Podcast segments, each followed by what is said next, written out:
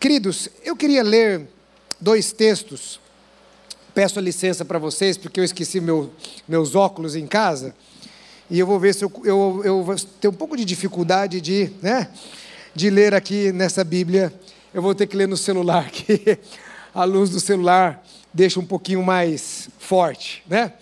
Eu queria que você abrisse a palavra do Senhor no livro de Romanos, capítulo 8, versículo 9, Romanos 8, 9. Diz assim, 8, 9: Vós, porém, não estáis na carne, mas no Espírito. Se de fato o Espírito de Deus habita em vós, e se alguém não tem o Espírito de Cristo, este tal não é dele. E agora eu queria que você fosse para o livro de Atos dos Apóstolos, que já foi colocado aqui neste culto. Atos dos Apóstolos. Nós vamos ler no capítulo de número 2, a partir do primeiro verso, que diz assim: Ao cumprir-se o dia de Pentecostes, estavam todos reunidos no mesmo lugar. De repente, veio do céu um som como de um vento impetuoso, e encheu toda a casa onde estavam assentados. E apareceram distribuídas entre eles línguas como de fogo, e pousou sobre cada um deles. Todos ficaram cheios do Espírito Santo e passaram a falar em outras línguas, segundo o Espírito lhes concedia que falassem. Ora, estavam habitando em Jerusalém ah, judeus, homens piedosos, vindo de todas as nações debaixo dos céus. Quando, pois, se ouviu aquela voz, afluiu a multidão que se possuiu de perplexidade, porquanto cada um ouvia falar na sua própria língua. Estavam, pois, atônitos e se admiravam, dizendo: Vede, não somos, porventura, galileus de todos estes que aí estão falando? E como os ouvimos falar, cada um em nossa própria língua materna? Somos pardos, medos, elemitas e os naturais da Mesopotâmia, Judéia, Capadócia, ponto da Ásia, da Frígia, da Panfilha, ah, da Panfilha, do Egito e das regiões da Líbia, nas imediações de Cirene e romanos que aqui residem, tanto judeus como prosélitos, cretenses e arábios. Como ouvimos falar na nossa, nas nossas próprias línguas ah, as grandezas de Deus, todos atônitos e perplexos, interpelavam uns aos outros: que quer isto dizer? Outros, porém, zombando, diziam: estão embriagados. Queridos, nestes dias eu já quero avisar você, não muito, mas um pouquinho.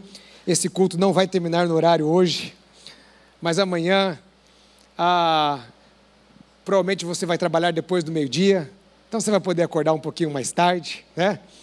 Com exceção de alguns. Mas ah, eu, eu sou uma pessoa, os meus colegas aqui sabem disso, eles são testemunhas, o pessoal do criativo, do louvor, ah, eles sabem que eu sou uma pessoa que eu faço um esforço muito grande para terminar o culto no horário. Tenho, tenho feito isso, né? E ainda somos atropelados com algumas coisas e tal, mas, mas hoje esse tempo é um tempo de exceção mesmo. É um tempo assim, sabe? A gente faz muita coisa, né, irmãos? A gente gasta muito tempo com muita coisa e pouco tempo com Jesus. Gastamos pouco, pouco tempo com o nosso Deus. Então, a, aliando expectativa aqui, é, calma, não vai terminar claro, muito tarde, mas é, vamos deixar com que o Senhor fale conosco e dirija nesta noite. Ah, primeiro li Romanos, porque tem um pouco do espírito do que é, nós vamos falar, mas quero falar baseado também em Atos, porque aqui no livro de Atos dos Apóstolos, eu gosto de sempre lembrar, nós temos aqui um marco, uma, é um marco de uma nova era, ah, e nós temos no livro de Atos, ah, embora esteja aqui, eu já falei muitas vezes sobre isso, Atos dos Apóstolos, mas muitos, muitos, muitos pregadores falam que este livro deveria se chamar Atos do Espírito Santo, né? e não Atos dos Apóstolos. Nós vemos aqui a vida dos apóstolos, principalmente Pedro e Paulo. Esse livro foi escrito por Lucas. Lucas era médico e me parece, alguns estudiosos falam que Lucas fez um trabalho um pouco minucioso. Alguns dizem que ele era, inclusive, muito próximo da mãe de Jesus, porque ele, ele relata algumas coisas que os outros evangelistas não relatam. E, é, e, alguns dizem que provavelmente Lucas ele foi servir a Paulo, ele tinha uma proximidade com Paulo, e ele foi servir a Paulo como médico para cuidar de Paulo. É, e ele foi, na realidade, servir o reino de Deus, não é? Não apenas ao apóstolo Paulo, mas o reino. E me parece que ali ele foi se tornando um missionário. Durante um tempo ele até pastoreou uma igreja. Então, ah, e ele vai, ele escreve aqui ah, o livro de Atos, de Atos, que é uma, uma continuidade dos acontecimentos ah, que ele escreve no seu Evangelho segundo Lucas. O livro de Atos é uma jornada do Evangelho de Jerusalém até Roma. E nós temos então o relato da descida do Espírito Santo, a inauguração de uma nova época. A inauguração de uma nova época. Ah, os teólogos, eles costumam dar muitas classificações, porque nós ah, dada a sabedoria que Deus dá a cada um de nós, né? E dada uma sabedoria que Deus dá à humanidade. Então, ah, os teólogos estudam as Escrituras e buscam sistematizar a, a, o estudo a respeito das coisas de Deus. E eu nunca ouvi classificação ah, semelhante a essa, e eu não me sinto assim, ah, nem aos pés de nenhum teólogo, né? mas estava comentando com o Roberto ontem que a sensação que eu tenho é que o Antigo Testamento, eh, nós temos ali como o ministério de Deus Pai. Então, aquele, né? O Deus que está ali, pá, né? ele vem e ele, ah, ele se revela, e ele, ele levanta o seu povo, e é aquele Deus, e eu já falei várias vezes que existe um contexto do porquê que Yahvé era como ele era, e ele se apresentava como ele se apresentava, e porquê que ele usava Israel do jeito que ele usava, né?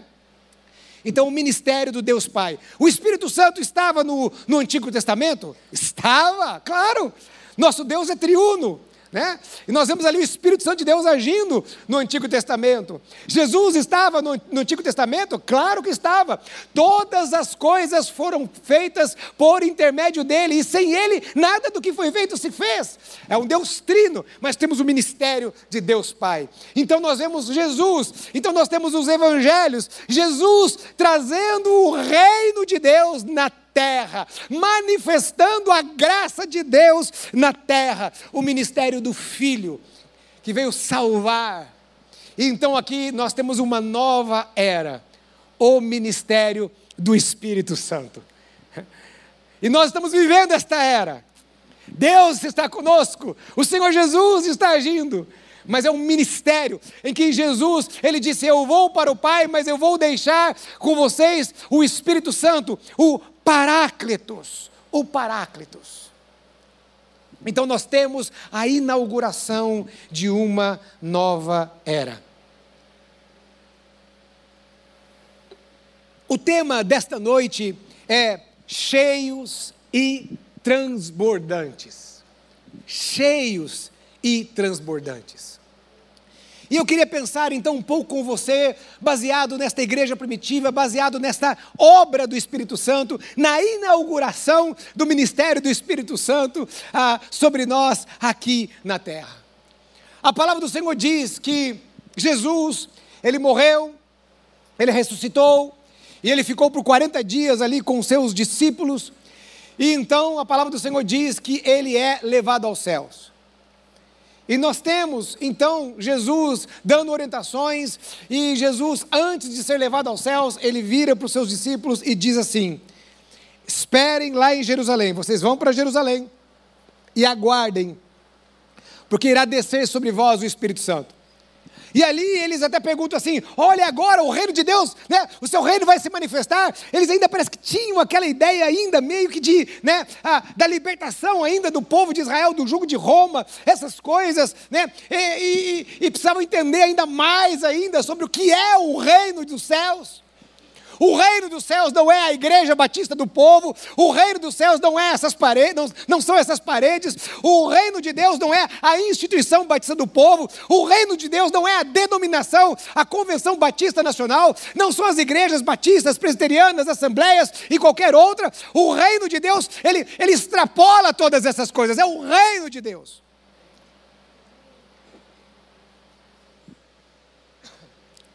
Então vem uma palavra e a primeira coisa que eu quero dizer a vocês é que eles ah, aguardaram a descida do Espírito Santo. Eles foram até Jerusalém, foram para o Sinédrio, e eles ficaram ali aguardando o que iria acontecer. Então nós vemos, veja, nós vemos em primeiro lugar uma obediência deles. Nós estamos falando a respeito de ser cheios do Espírito Santo de transbordarmos o Espírito Santo. A Bíblia nos orienta a sermos cheios do Espírito Santo. A palavra está repleta de textos. Ontem aqui, alguns textos foram lidos a respeito de, de, de, que chama a nossa atenção para sermos cheios do Espírito Santo. Então a palavra do Senhor diz que eles, eles aguardaram. E sabe, é, é, me parece, quando nós vemos aí no capítulo 1, no versículo 6, ah, quando eles respondem assim, a. a é, Senhor, é, irá restaurar o reino de Israel? Eles fazem essa pergunta, então, isso prova de que eles não sabiam ainda exatamente do que Jesus estava falando, mas havia um pedido de Jesus, e eles obedeceram o pedido de Jesus.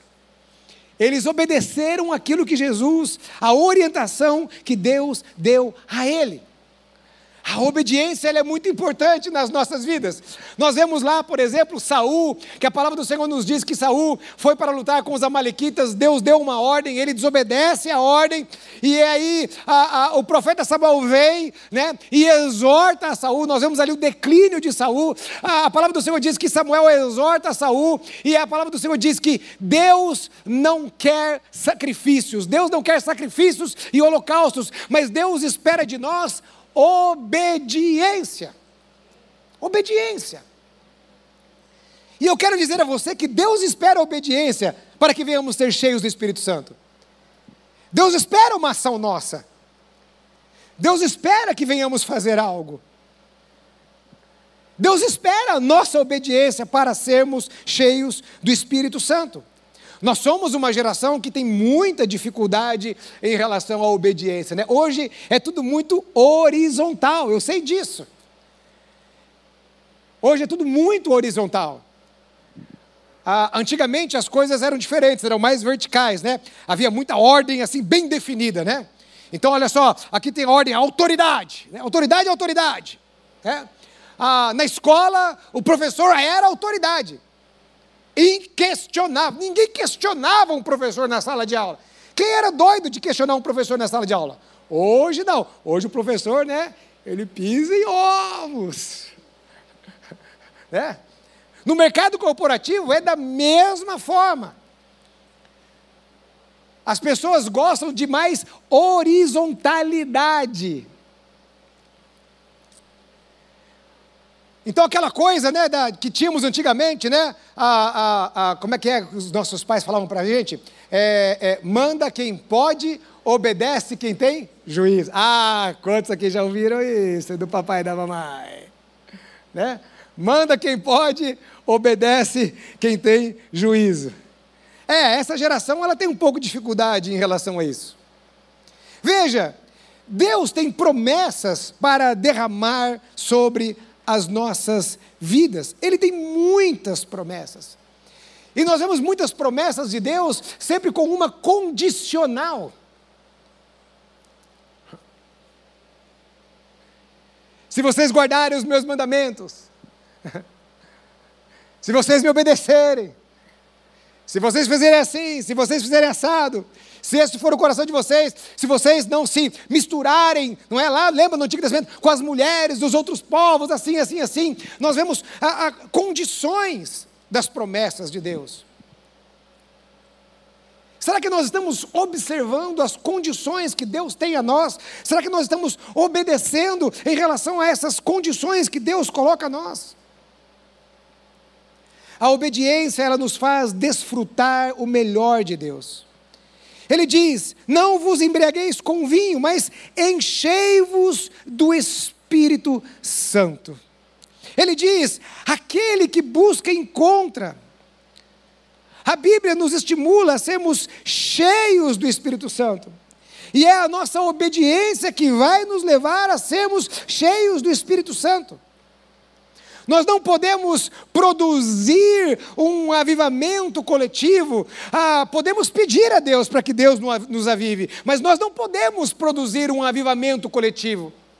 Só o Senhor pode produzir tal avivamento, mas nós podemos produzir um avivamento individual quando nós obedecemos a Deus e buscamos a Sua presença, quando nós ouvimos a Sua voz e decidimos fazer aquilo que Ele nos pede, nós podemos produzir um avivamento espiritual. Quando a palavra do Senhor diz: Olha, vocês precisam meditar na lei do Senhor de dia e de noite, quando a palavra do Senhor diz: Olha, vocês precisam orar sem cessar, quando a palavra de Deus diz aqui, como nós lemos: Olha, não vos embriagueis com vinho, mas enchei-vos do Espírito Santo, quando a palavra do Senhor diz: Olha, buscais e achareis se vocês buscarem, vocês vão achar. Então, quando obedecemos a esta voz de Deus, quando obedecemos aquilo que Deus tem para nós, então nós começamos sim a produzir um avamento nas nossas vidas. Então, eles aguardaram. Neste, neste aguardar, em primeiro lugar, eles estavam obedecendo. E ali também, eu posso dizer que aqueles homens estavam esperando algo que Deus havia gerado sobre a vida deles. No versículo 1, 14, a palavra do Senhor diz que eles começaram a orar.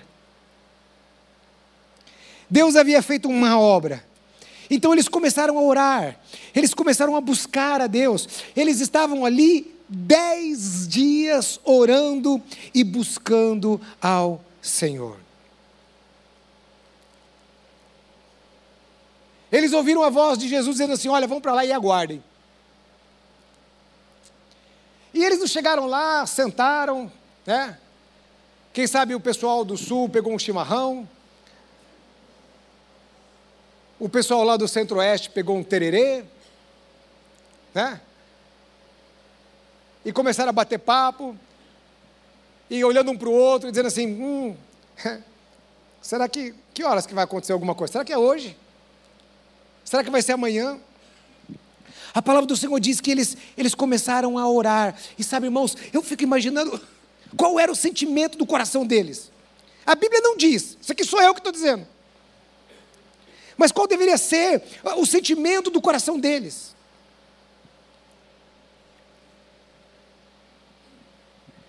Talvez eles já estavam ali naquele ambiente de uma, de uma expectativa, esperando.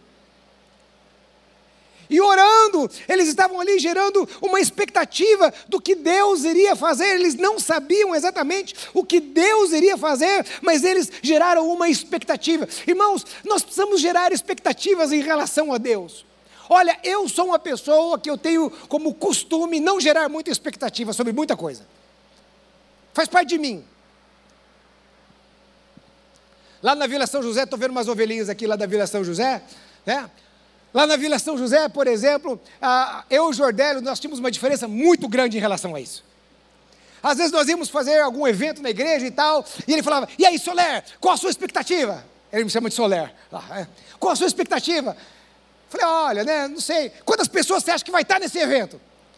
Eu falava, ah, tantas pessoas. Ele, não, imagina. Ele falava duas vezes mais. Não é Leandro? O Leandro lembra disso. Ah, o Leandro sabe muito bem disso. Ele ficou um tempo comigo lá, né? E eu falo assim: não, né? Eu sempre fui uma pessoa de deixar as expectativas mais lá embaixo. Por quê? Porque se o negócio não acontece, né? Eu já estou preservado, né? E se acontecer, amém, glória a Deus, aleluia, aconteceu, né? É uma, é uma, vamos dizer assim, um mecanismo de proteção. Eu sei disso, né? Os psicólogos já estão me analisando assim e tal, né? É um mecanismo de, de proteção. Mas sabe, nas coisas de Deus nós não precisamos desse mecanismo de proteção. Nós podemos ter uma expectativa em relação a Ele. Nós podemos ter uma expectativa de dizer assim: ah, Ele vai fazer sobre a minha vida. Eu creio. Ah, Ele, ele realizou promessas. Então você pode gerar expectativas, você pode gerar expectativas de uma vida cheia e transbordante do Espírito Santo do Senhor. Eles viram coisas maravilhosas nos últimos três anos. Veja, algo foi gerado no coração deles, e agora eles estavam alimentando aquilo que havia sido gerado, eles estavam ali orando, orando ao Senhor, orando ao Senhor, orando ao Senhor. Eu quero dizer a você que Deus já gerou algo em nós, Ele nos selou com o Espírito Santo, o Espírito Santo de Deus faz morada do nosso coração, ah, já foi gerado em nós, e o que nós precisamos fazer agora? Agora. Nós precisamos alimentar aquilo que Deus gerou em nós. Como eu disse, nós não produzimos avivamento, mas nós podemos gerar fome e sede de Deus. Nós podemos gerar fome e sede de Deus. Nós podemos dizer assim: eu quero conhecer mais a palavra.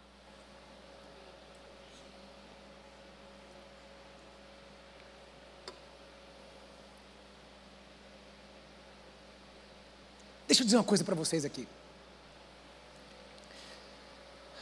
Esses dias, nós os pastores, de vez em quando a gente discute sobre questões né, teológicas e tal, não sei o quê. Isso é muito bom. E de vez em quando, eu lanço algumas coisinhas aqui na igreja. E eu diria para você, eu vou, eu vou confessar para você. Eu vou confessar para você. Sabe para que, que é?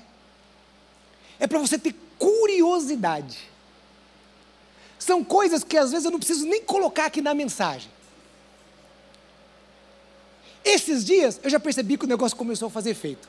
O irmão mandou uma mensagem para mim. Olha, pastor, senhor falou um negócio lá no púlpito. E eu fui ler a Bíblia. E eu fui ler comentários bíblicos. E eu fui atrás. Eu falei, olha que legal. Olha que legal. Então veja, olha. Se eu chegar aqui e falar assim, agora, né? Ok, o Espírito Santo de Deus pode até dirigir, né? Mas agora, olha só, as comportas dos céus vão se abrir, olha, os anjos do Senhor estão aqui, vamos lá e tal. E, né? Provavelmente pode ser uma coisa muito humana da minha parte fazer isso a gente adora, a gente busca. Mas eu não posso produzir um avivamento. Mas em mim, em mim, eu posso gerar. Eu posso dizer assim: eu quero ler mais a Bíblia. Eu posso dizer assim: eu quero orar mais. Eu posso dizer assim: eu quero buscar mais ao Senhor. E veja, assim como o Evangelho é muito simples, buscar a Deus e ser cheio dele, ele também não complicou para nós. É muito simples. Lembra lá na escola bíblica dominical que nós cantávamos: leia a Bíblia e faça a oração. Leia a Bíblia e faça a oração. É o que nós cantávamos lá na escola dominical quando éramos pequenininhos. Então Deus está dizendo assim: me busque, leia a Bíblia, ore. E talvez você olhe e você diga assim: Pastor, mas eu estou tão fraco. Pastor, o máximo que eu consigo fazer aí na igreja, eu estou me arrastando. E vou dizer mais, pastor. Eu olho alguém do lado que está quebrantado, está chorando, eu falo assim: ai meu Deus do céu. E talvez você diga, mas eu não consigo, eu não tenho essa, essa vontade. Eu não tenho essa vontade que esse irmão tem de levantar a mão para o céu. Eu não tenho essa vontade que a Isabel vem e começa a patear, aleluia, glória a Deus, e vamos lá e tal, não sei o quê. E talvez você olhe e diga assim: eu não tenho esta vontade.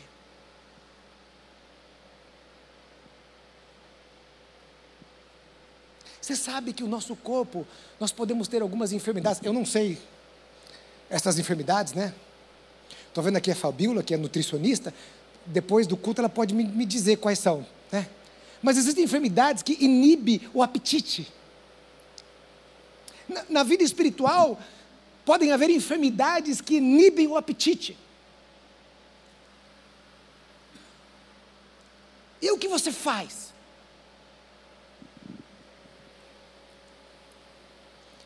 Eu não sei, nós, como os seres humanos, precisam combater em primeiro lugar, não é? A primeira coisa é combater a enfermidade. E se talvez você ainda não esteja com muito apetite, põe sal na boca. Sabe como os, os, os, ah, ah, os ah, criadores de boi fazem? Diz que coloca sal para que o boi tenha vontade de comer mais. Veja, Gere fome e sede. Não fique esperando. Não espere ninguém empurrar você. Não espere ninguém te empurrar. Não espere o pastor te empurrar. Não espere o líder de célula te empurrar. Não espere ninguém te empurrar. Gere fome e sede. Fome e sede de Deus. Hoje as pessoas, e nos nossos dias mais ainda, têm fome e sede da carne. E Deus está dizendo: tenha fome de mim. Aquele que se sacia da carne, colhe da carne. Aquele que se sacia do espírito, colhe do espírito. Reaja. Desperte.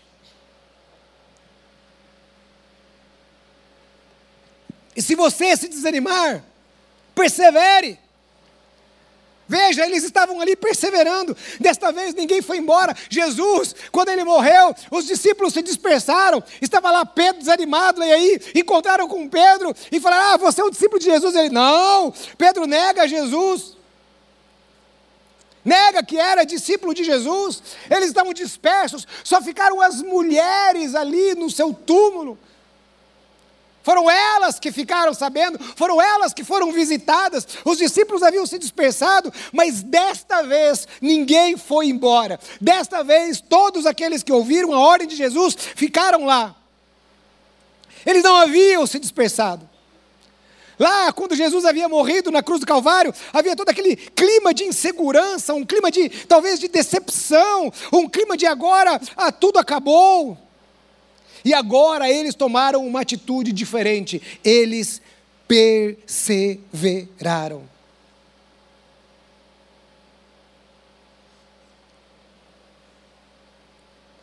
Persevere. Eles estavam esperando. Quem espera mostra que confia no Senhor, o seu Deus. Então, depois desta obediência, desta perseverança, desta busca, a palavra do Senhor diz que eles foram cheios do Espírito Santo.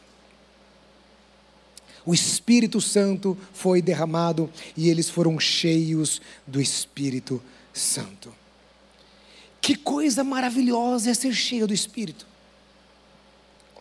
Que coisa maravilhosa é desfrutar da Sua presença.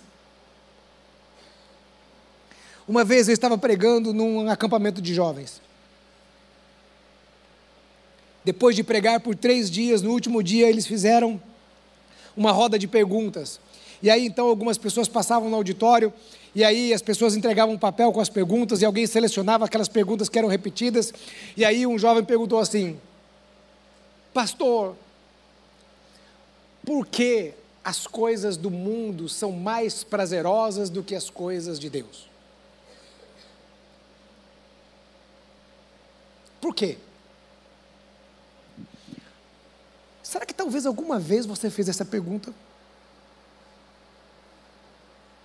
Será que alguma vez você virou e falou assim: parece que as coisas do mundo são mais prazerosas do que as coisas de Deus? Eu virei para aqueles jovens e eu disse o seguinte: olha, realmente as coisas do mundo e o pecado é prazeroso. Se não fosse, ninguém pecava. É ou não é? Se o pecado não fosse prazeroso, ninguém iria pecar. Mas há um equívoco no seu pensamento. Quem disse para você que as coisas do Senhor não são prazerosas? E eu disse: talvez você ainda não tenha se encontrado verdadeiramente com Ele. Porque aquele que um dia desfrutou da Sua presença não quer outra coisa da sua vida a não ser a Sua presença. Eu pergunto a você: alguma vez você já foi envolvido pela presença de Deus? Ah, irmãos.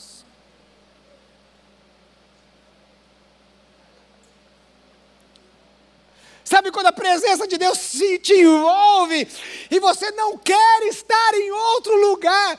Talvez as pessoas poderiam oferecer para você qualquer coisa da face da terra e você vira e diz assim: Não me tira daqui, eu não quero sair daqui.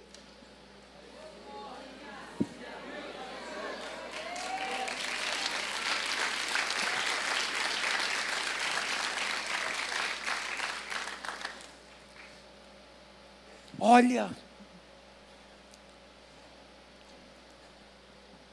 Então talvez você precise assim experimentar essa presença maravilhosa. Que coisa maravilhosa é desfrutar da sua voz. Que coisa maravilhosa é desfrutarmos da instrumentalidade. Olha, que coisa maravilhosa estarmos aqui. Irmãos, deixa eu dizer algo a você, eu, com toda a humildade, mas eu olho aqui os colegas, eu olho a ministração dos colegas, eu fico assim, puxa, que legal, a nossa igreja é uma igreja bíblica, os nossos colegas pregam a palavra do Senhor, as pessoas são alimentadas. Olha o quanto Deus tem nos alimentado aqui nesses dias. Desde sábado aqui com Giba, apesar de ser corintiano, irmãos, olha só, apesar de ser corintiano, há uma esperança, né? Eu não estive aqui no domingo, mas eu tenho a certeza de que vocês foram abençoados. Ontem aqui, o nosso querido pastor de Nazaré das Farinhas, nem parece que veio de Nazaré das Farinhas, irmãos, porque olha, mas pregou feito gente grande aqui ontem.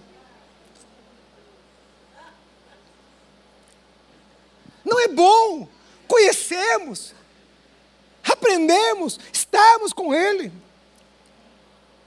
E quando nós somos instrumento de Deus. Sabe quando você sai para evangelizar? Ah, eu só tenho saudade, viu? Inclusive, deixa eu dizer com vocês: dia 24 vai ter um evento aqui de, de uma, uma série de, de organizações sociais e tal. Dia 24, no último sábado desse mês. Vai ser aqui na, na, na rua Gandavo, sabe? E, e, aí está aberto espaço para nós, para irmos lá e evangelizarmos, falarmos do amor de Deus. Sabe que coisa maravilhosa? Eu lembro quando, quando o pastor de jovens fazia muito evangelismo de rua aqui, né? Ah, em vários lugares. Você ir e você é um instrumento nas mãos do Senhor, e aí você vai e, e Deus te usa ali pra, ah, na rua para você evangelizar e falar do amor de Deus e orar pelas pessoas. Você volta para casa, você volta realizadíssimo. Alguém já passou por essa experiência aqui? Não é maravilhoso? Quando você fala do amor de Deus para alguém,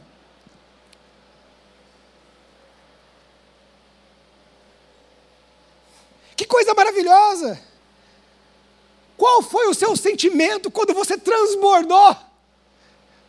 Ao falar do amor de Deus, ao ser um instrumento na mão de Deus na vida de alguém. É maravilhoso. Agora veja, quem é o Espírito Santo? O Espírito Santo é uma pessoa, ele não é uma força, não é uma energia. Eu gostei muito das afirmações de Langston, quando ele diz assim: devemos, porém, pensar no Espírito Santo como Nolo apresenta a Bíblia, isto é, como uma pessoa. E então, a nossa preocupação não será mais como podemos nos apossar do Espírito para realizarmos o nosso trabalho, senão como nos entregamos a Ele para que para que realize por nosso meio sua obra no mundo. E ele acrescenta: a questão para nós não é, portanto, saber como podemos possuir mais do Espírito Santo para fazermos o nosso trabalho, mas ao contrário, é saber como é que o Espírito Santo pode possuir mais de nós para realizar sua obra de transformação no mundo. Então veja, o Espírito Santo não é uma energia, é uma pessoa.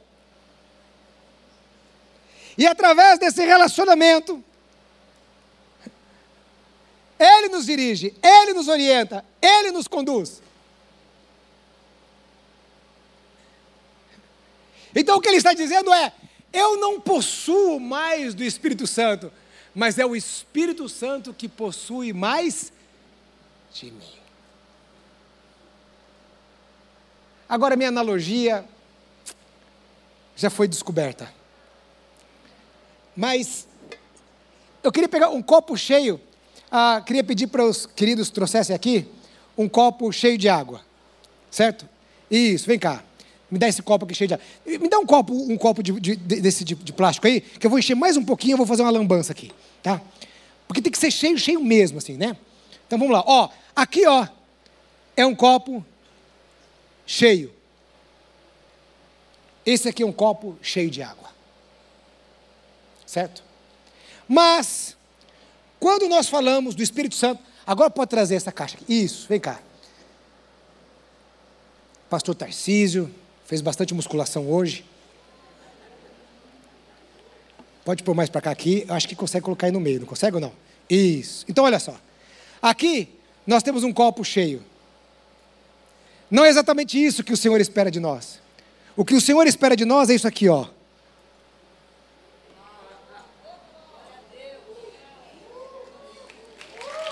É isso aqui que o Espírito Santo de Deus espera de nós.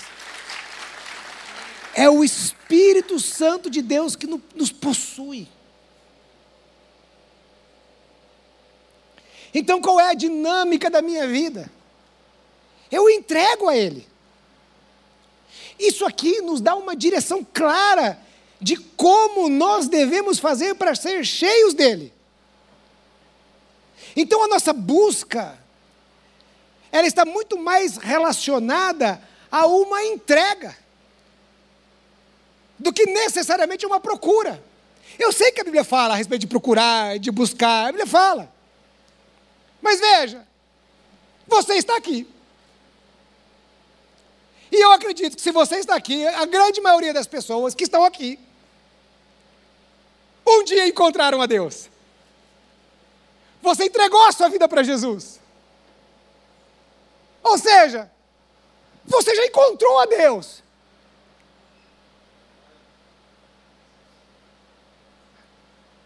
Você um dia reconheceu que você é pecador. E através de Jesus, você foi adotado, agora você é filho de Deus. E agora, Ele quer possuir você, as áreas da sua vida. Então, o que Deus quer, o que Deus espera de mim, o que Deus espera de você? Que nós venhamos entregar, entregar, entregar, entregar, entregar, entregar. Inclusive, esta foi a palavra que o Senhor falou ao pastor Enéas Tonini quando Deus realizou um grande avivamento na década de 60. O Senhor virou para ele, quando ele foi batizado do Espírito Santo, e disse assim: entrega. Ele era pastor da Igreja Batista de Perdizes, pastor fundador do Seminário da Teológica de Perdizes, diretor do Seminário de Perdizes. Ele tinha uma biblioteca, não lembro, quem lembra a quantidade de livros que ele tinha? 4 mil livros. Ele tinha uma biblioteca com 4 mil livros e Deus falou: entrega tudo.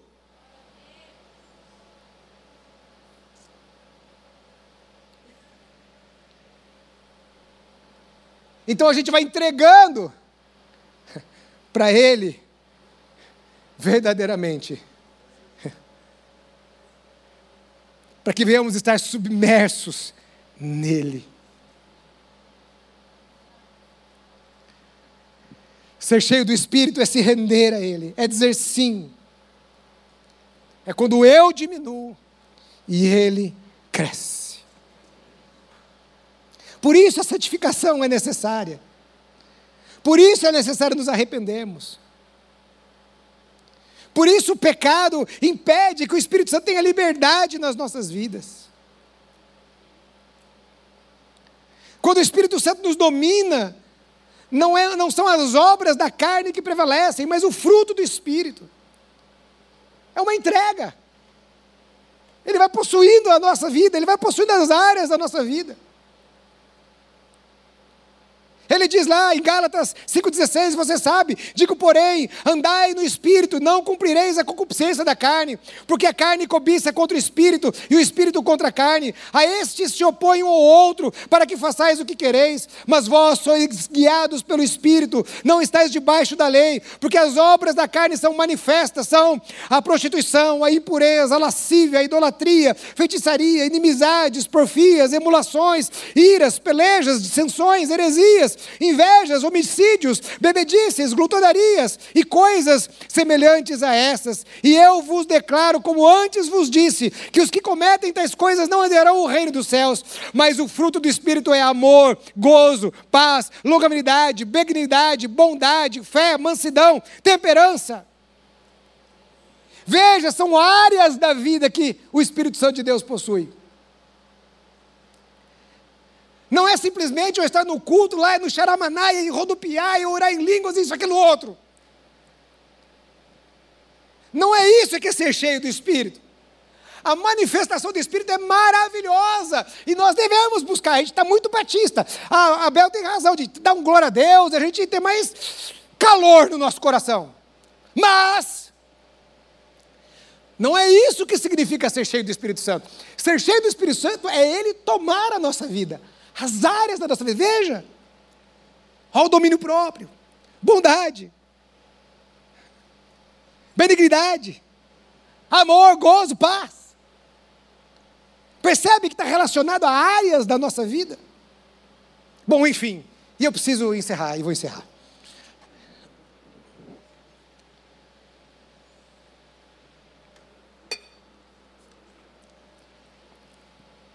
Veja, nós falamos da obediência, da espera, certo? Eles esperaram, foram obedientes para serem cheios. Eles perseveraram para ser cheios. E aí eles foram cheios do Espírito Santo. E depois de eles serem cheios do Espírito Santo, eles transbordaram.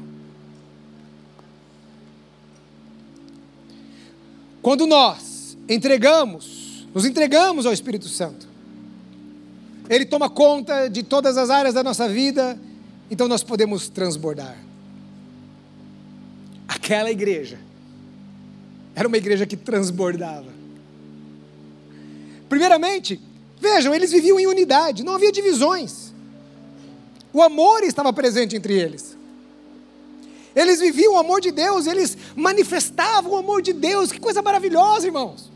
Não é lindo, não é bonito. Eles manifestavam o amor de Deus, que coisa maravilhosa. A palavra do Senhor diz que eles pregavam com autoridade. Veja a pregação de Pedro naquele contexto. Imagina, irmão, naquele contexto. Olha, imagina naquele contexto.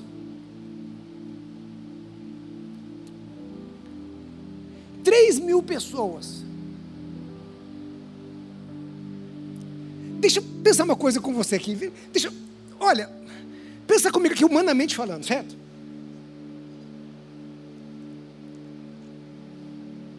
Ali não tinha banda, não tinha iluminação, não, não tinha nada. Eles foram cheios do Espírito Santo.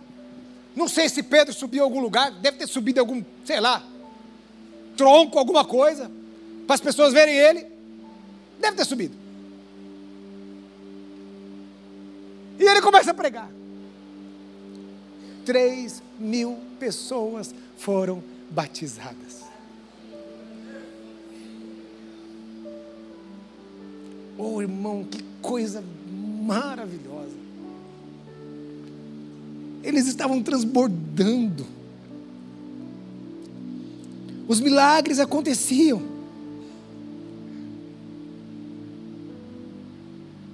Línguas de fogo. Eles falavam nas suas próprias línguas. É interessante, hoje eu vi um post da nossa denominação falando sobre o espírito da reconciliação. Então, falando lá que em Babel, por causa do coração orgulhoso, arrogante, eles precisaram ser separados nas suas línguas. Veja, é bem lá no início. Eles queriam construir uma torre que chegasse até os céus. Aquilo estava demonstrando o orgulho, a presunção, a soberba. Deus precisou fazer isso. Oh, e agora? O Espírito Santo de Deus desce Olha que interessante. Qual a primeira manifestação? Não foi orar em línguas estranhas. A primeira manifestação foi: eles podiam ouvir na sua própria língua. O espírito da reconciliação. Ele se reconciliando com o homem ali, ó.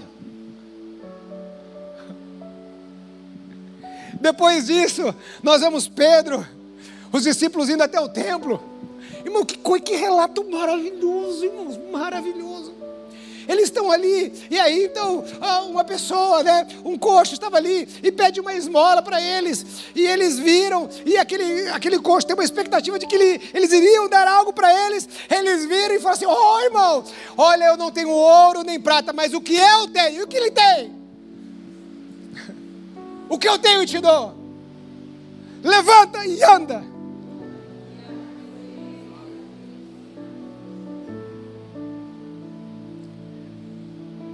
Estavam transbordando o que nós, como igreja, temos para transbordar.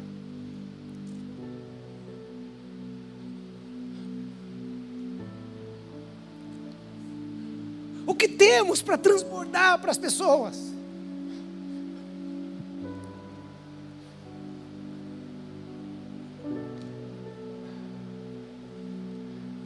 que nós temos para transbordar para as pessoas? Será que nós temos para transbordar palavras motivacionais? Um clube para a gente se reunir no final de semana?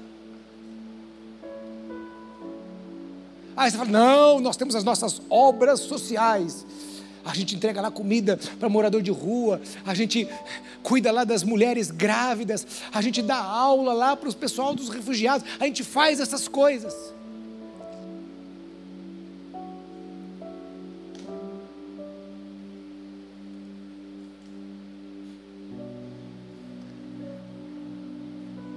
Sabe o que são essas coisas, irmãos? Primeiro, essas coisas são obrigação daquele que ama Deus. E em segundo lugar, é apenas uma forma para transbordar. Para transbordarmos na vida.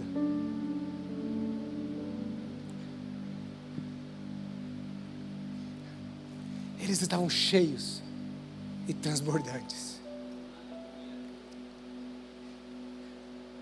Que esse ano a gente possa transbordar de Deus. que a gente possa entender o que é ser cheio do Espírito. E aí então, transbordarmos dele. Eu queria que você ficasse em pé no seu lugar, feche os teus olhos.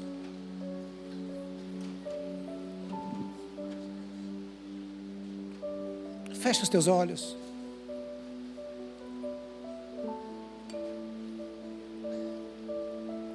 Eu queria que nós cantássemos.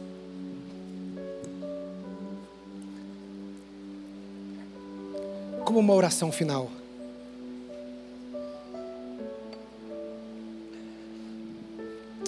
Feche os teus olhos onde você está. Coloque as áreas da sua vida diante do Senhor. O que você precisa entregar a Ele? Eu queria que você pensasse: o que você precisa entregar a Ele? Onde você precisa diminuir?